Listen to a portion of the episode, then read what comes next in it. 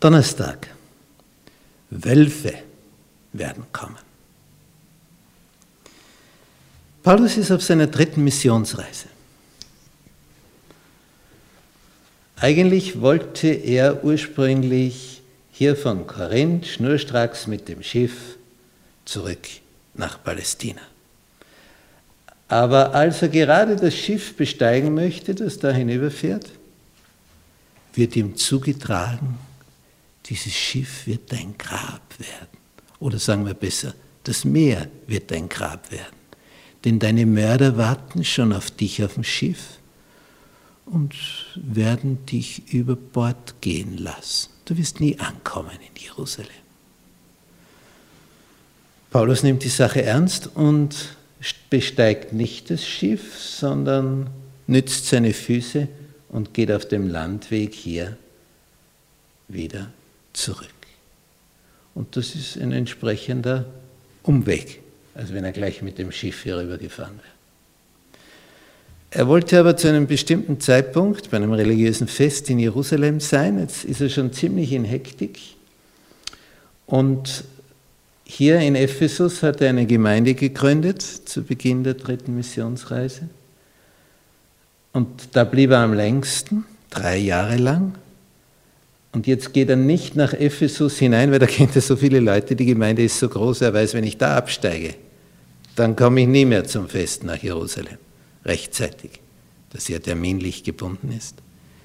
Und fährt mit dem Schiff an Ephesus vorbei nach Milet, war ein berühmter Mathematiker, Thales von Milet, der kam auch von da. Die Griechen waren gute Mathematiker.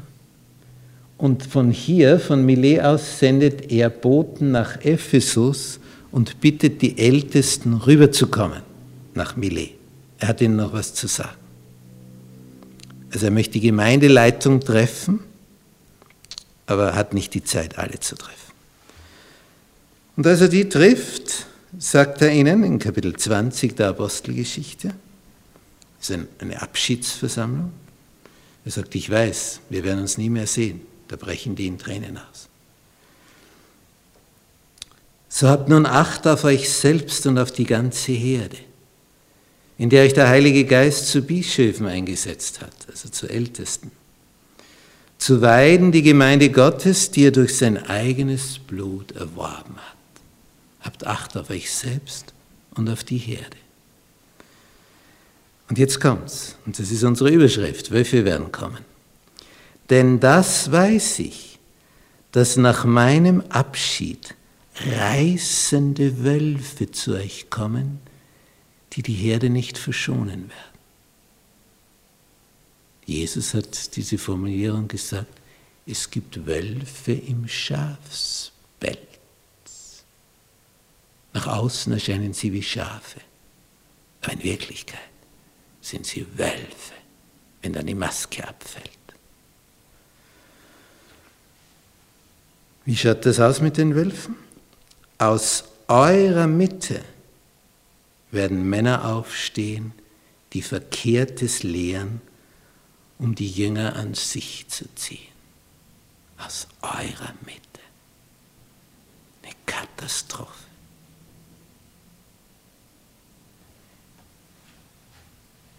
Wölfe.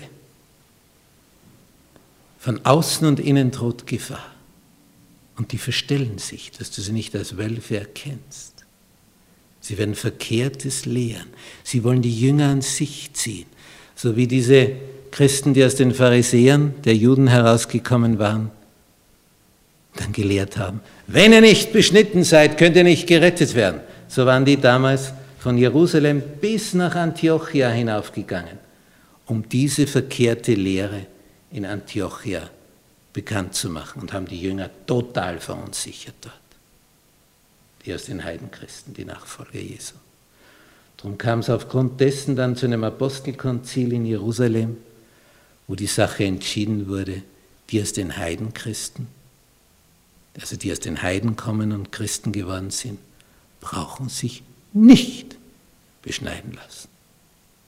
Das hat natürlich diesen Christen aus den Pharisäern heraus überhaupt nicht gepasst. Aber schon überhaupt nicht, diese Entscheidung. Und die haben das mehr oder weniger negiert, als ob das nicht entschieden worden wäre.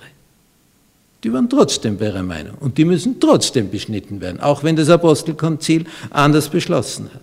Wir sind wir, wir gehen nicht runter von unserer Meinung. Wir steigen da nicht runter. Und jetzt,